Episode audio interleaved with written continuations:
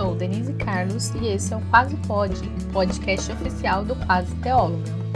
E esse clima de roça, de tranquilidade, é para o nosso podcast de devocional, porque para fazer uma devocional com qualidade tem que ser tranquilinho. Diariamente temos uma devocional por aqui.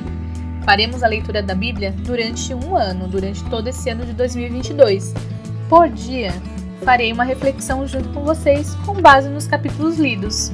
Vamos lá?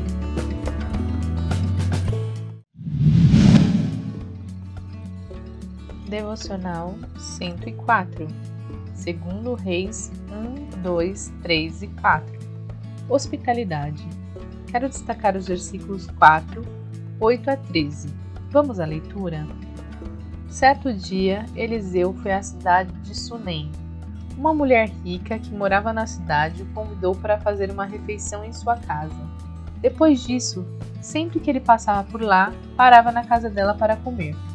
A mulher disse ao marido: Sem dúvida, esse homem que sempre passa por aqui é um santo homem de Deus. Vamos construir um quartinho para ele no terraço e mobiliá-lo, com uma cama, uma mesa, uma cadeira e uma lâmpada. Assim, quando ele passar por aqui, terá um lugar para ficar. Um dia, Eliseu voltou a Sunem e subiu ao quarto para descansar. Disse aos seus servos Geazi: Chame a sunamita.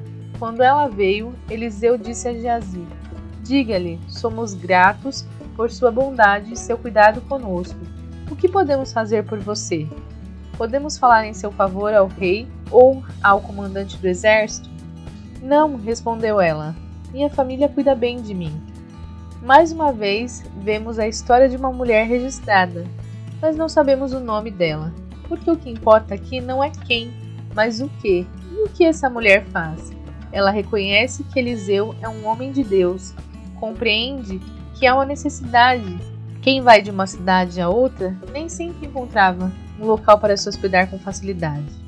Ela era uma mulher casada, tanto que ela fala com o seu marido sobre a ideia de construir um quartinho para Eliseu.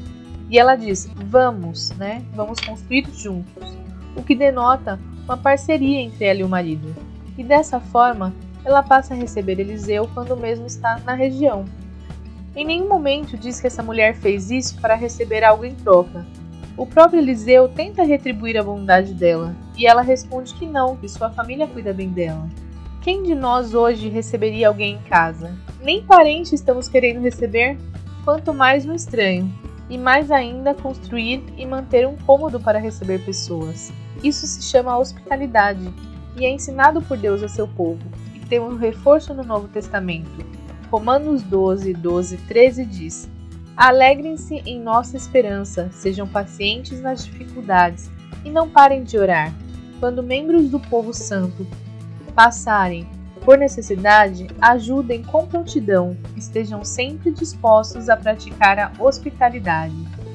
Precisamos estar prontos a praticar a hospitalidade. Num mundo cada vez mais injusto, onde vemos famílias inteiras em situação de rua, ou ainda os refugiados, será que teríamos a mesma atitude da sunamita? E essa foi a reflexão de hoje.